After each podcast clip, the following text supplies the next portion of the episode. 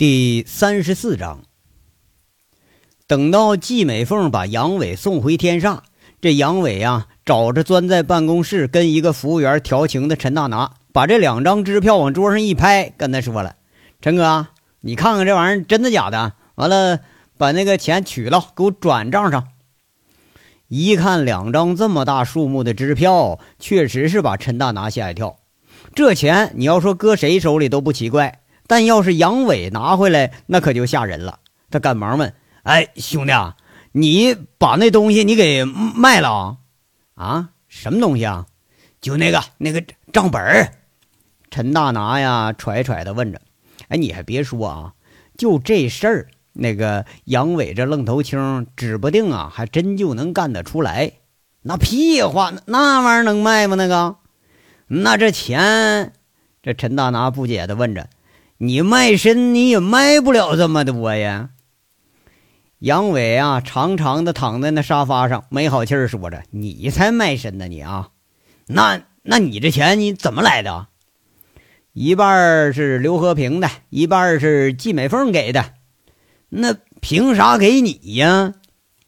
陈大拿这回是更不明白了。嘿，那凭什么他就不能给我呀？杨伟上来还顶一句：“哎，别别！”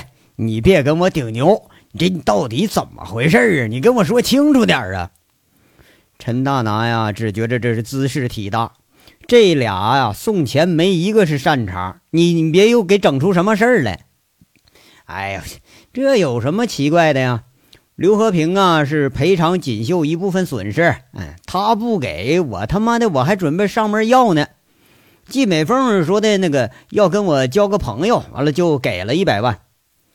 杨伟啊，说这句话，哎，你说这时候啊，他是一出门迎了点风，感觉酒劲儿上来，脑袋还有点发晕。哎呀呀呀呀！哎呀，就交朋友，哎，就就你，陈大拿一脸苦瓜相。不是我说，兄弟，你不是喝酒喝高了，脑袋让驴给踢了吧？这季美凤什么人呢？在凤城好歹也算是个能人。那关系能通省里，你连他钱也敢收啊？平时咱们送钱还怕人家不收呢，这还，嘿，不是，哎，你不是说什么官商一家跟人家套近乎吗？那人家非要给我有什么办法啊？杨伟开始耍无赖了。不过呢，他还说的还都是实话。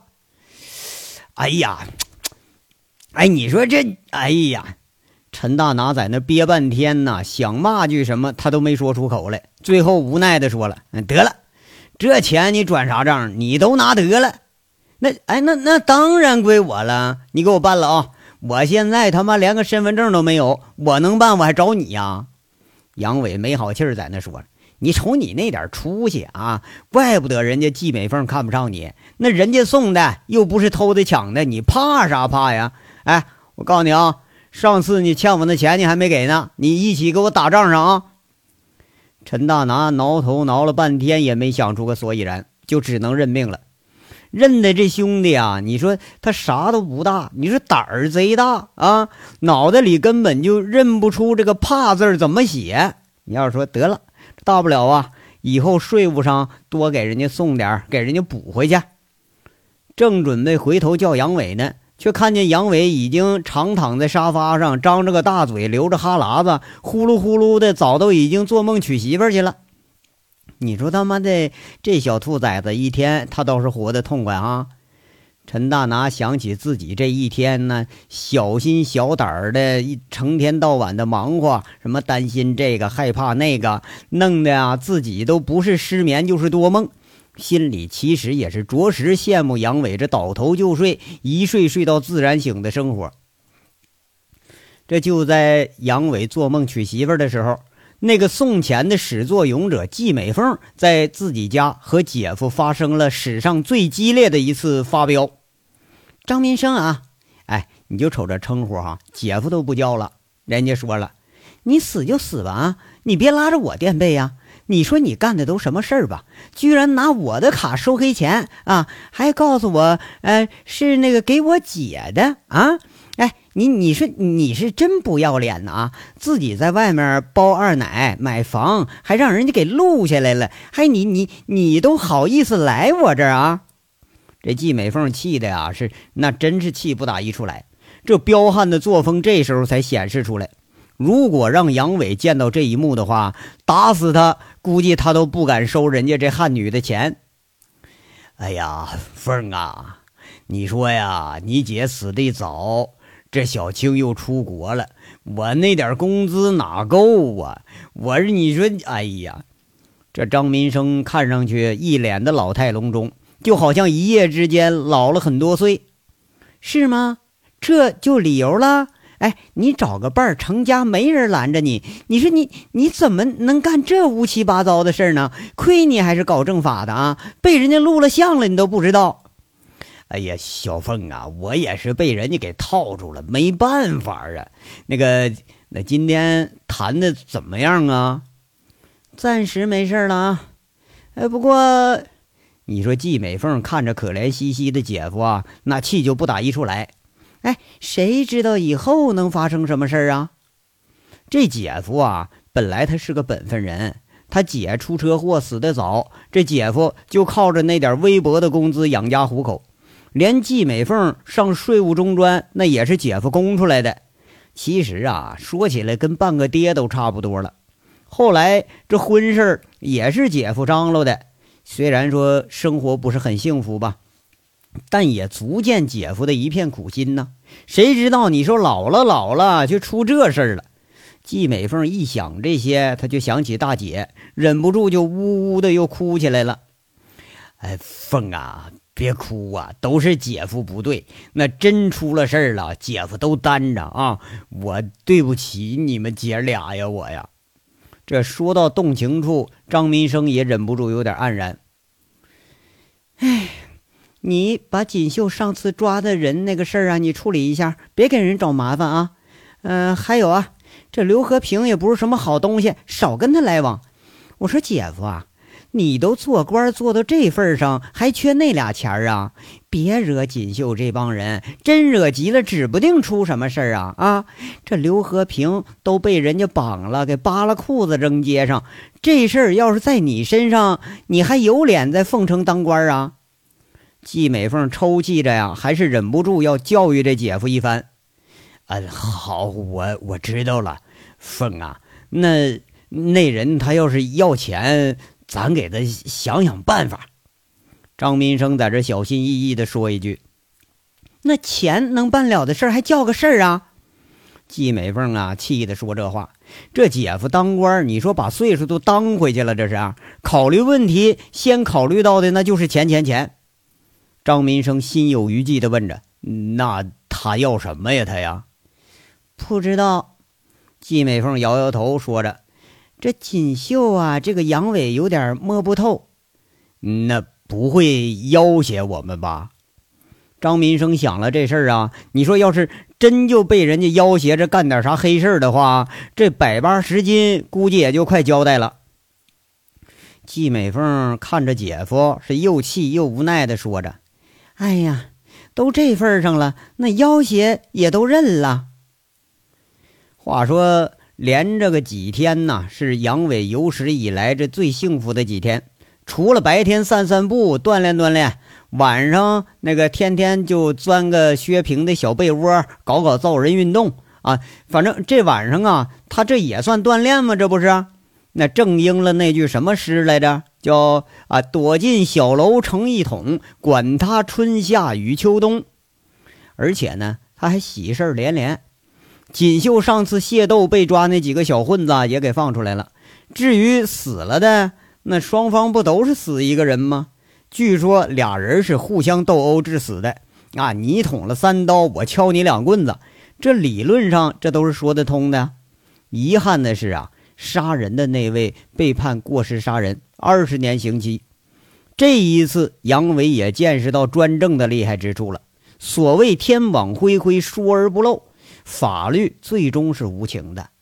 杨伟不禁对自己干的那些个烂事儿啊，是后怕不已。陈大拿他这能量也确实不小，没几天就给杨伟办好了身份证，身份证上这个名儿就叫杨伟。杨伟接过身份证和银行卡时候，就瞪眼了。哎，陈大拿，你没贪污我钱吧？啊？哎。这什么事儿？我陈大拿好歹也趁个上千万，就你那二百万，一分不少啊！陈大拿听着，他就气得不打一处来。不是，怎么二百万呢？那你欠我那钱呢？杨伟开始咋呼了。那打条那是几万来的，那还答应给修路呢。要说得得得，哎，哥这两天啊周转困难，缓缓啊。陈大拿知道杨伟啊根本就不缺这钱，有钱他也不会花，就在这死皮赖脸的要开始赖账。啊，那也行，那三菱车顶账了啊，你你不能再跟我要了。要说杨伟正等他这句话呢，哎呦去去去去去去，给给你给你了。陈大拿不耐烦了，这车呀不顶账，估计反正也要不回来了。杨伟呀，兴冲冲的就出门。你说这好哈，咱哥们转眼就成有车一族了，还不用花钱。出门的时候好像又想起什么来了，回头就笑着说：“哎，陈哥，这还有个事儿啊！哎呀，你有话快说，有屁快放！你咋的？要不要美女啊？你要的话，到我服务员里头给给你挑俩。”陈大拿在这有点不耐烦。那个，我这我还没驾照呢，那麻烦您老人家给我办一个呀。哎呦我操！陈大拿是再也按耐不住了，一摞子纸质文件就砸过来。他妈的，感情老子车都快给开坏了，你连本儿都没有啊你啊！就听杨伟哈哈笑着跑了。眼看着锦绣一天比一天红火，俩人啊有点无所事事了。杨伟的性子呢，就按不住说每天要骚扰陈大拿几回。那说归说，骂归骂。俩人关系倒也是越来越铁了。有人说这运气来了吧，那城墙都挡不住。杨伟认为这是错误的。运气要真来了，撒泡尿都能给你冲出个金溜子来。你在路上好好走着走着，这成摞成摞的人民币他就找你来。要是你不信啊，你不信他还就真来了。这这天早上呢，杨伟刚刚把薛平送到锦绣。刚出大门，就见车头支俩人头，哎，一个是光头，满脸横肉，一对猪哥眼睛，咧个嘴笑呢；另一个呢，染了一头黄毛，贼头贼脑的在这看着杨伟。嘿，我操！居然这是王大炮和贼六这俩货。杨伟笑一笑，一摆头，俩人知趣的屁颠屁颠就上车了。呀，这车好啊啊！一个是呃手来回在那儿摸摸，仿佛是摸着小姐胸的感觉，大发感叹：“哎呀，这车舒服，一屁股在这车座子上那晃悠晃悠，哎呀，真好啊！”那家伙在那儿还他妈找感觉呢。这儿，杨伟问着：“哎，不是让你们出去玩一个月吗？你怎么现在就回来了呢？”俩货是互相看一眼，居然难得的异口同声。那个我我们想你了，队队长，嘿，嘿,嘿哎，滚你娘一边去啊！是把钱花完了吧？杨伟被这俩活宝啊就给逗笑了。嘿，你看，王大炮笑说了：“以前是，那这一次你可猜错了啊！”哎，队长，哎，你看，你看，你看这这是啥？只见后座上俩人从腰里头呼呼啦啦掏出好几叠子报纸包着的东西，拆开。像显摆似的就扔到前座上了，我操！赫然是整整齐齐的人民币，足有个七八摞子。嘿，我操！你俩出去了啊！你们抢银行了？你们呢？杨伟是给吓一跳啊！这俩办事纯粹那都是不经过脑袋，没准谁他妈说倒说倒，他他真敢抢银行去。贼六在那牛逼哄哄说了：“嘿切，还用抢银行？别人送的。”杨伟啊，就觉得这事儿他妈可不是小事儿，赶忙追问着：“这事儿啊，你俩给我说清楚了，别他妈的干黑事儿，将来抹一身屎，你洗不干净。”哎呀，这不，上次那个被揍了一顿扒裤子那孙子，怕我们再找他，就给我家送了两万。我在外地担心，那不知道什么事儿呢。后来啊，问了问保安，说没事儿，这就回来了。这一看，这有人送钱呢，我们就那个那个，那你说，王大炮看着杨伟脸色不善，不敢说了，捅不捅贼六？那贼六就期期爱爱的在这说：“哎呀，我们吧就挨家歌城桑拿什么就转一圈，完就就就就收了几万几万块钱。嘿，你妈了个逼的！你们这俩王八蛋啊！杨伟是又好气又好笑，啪啪两大巴掌，两大巴掌就敲在这俩人脑袋上了。哎，你们是不是又讹人家了？俩人再次异口同声的说了：“没有，就绝对没有。你没讹人家，人家给你钱啊？哎，你给你这这真没有，真的。我们就说说那个，你们上次锦绣困难时期挖墙脚这账怎么算呢？啊，完了，他们吓得就就就就给钱了。贼溜啊，在这说着，说完就挨一巴掌。杨伟在这骂：你给人家算账，这还不摆明了你要讹人家呀？”贼六是很不服气，在这想着呢，哼，这他妈不都你教的吗？以前不是你带我们干这事？你但是想归想啊，他可没敢说。等杨伟这眼光瞟向王大炮，王大炮赶忙说：“哎，对对，队长，我没说算账，我就说那个呃，杨队长，你过两天亲自出面，完了他们吓得就给钱了，这不赖我啊，这是您老人家那个声名在外呀。”嘿嘿，哎呦我操，妈了个逼的！你们这俩球货哈！杨伟给气笑了。不是，我名声都有那么大了，出门都能换钱花了。哎呀，队长，你都不知道啊！这俩人来劲了，就一句接一句开始说。一个竖起大拇指说了：“那现在道上兄弟都奉你做大哥，杨大哥不是？那凤城第一号金牌大哥，仗义。”咱们兄弟出去那也有面子呀。那个凑上来就说了：“哎呀，现在凤城三棍，那原来的恶棍狗脸成已经被踢出局了。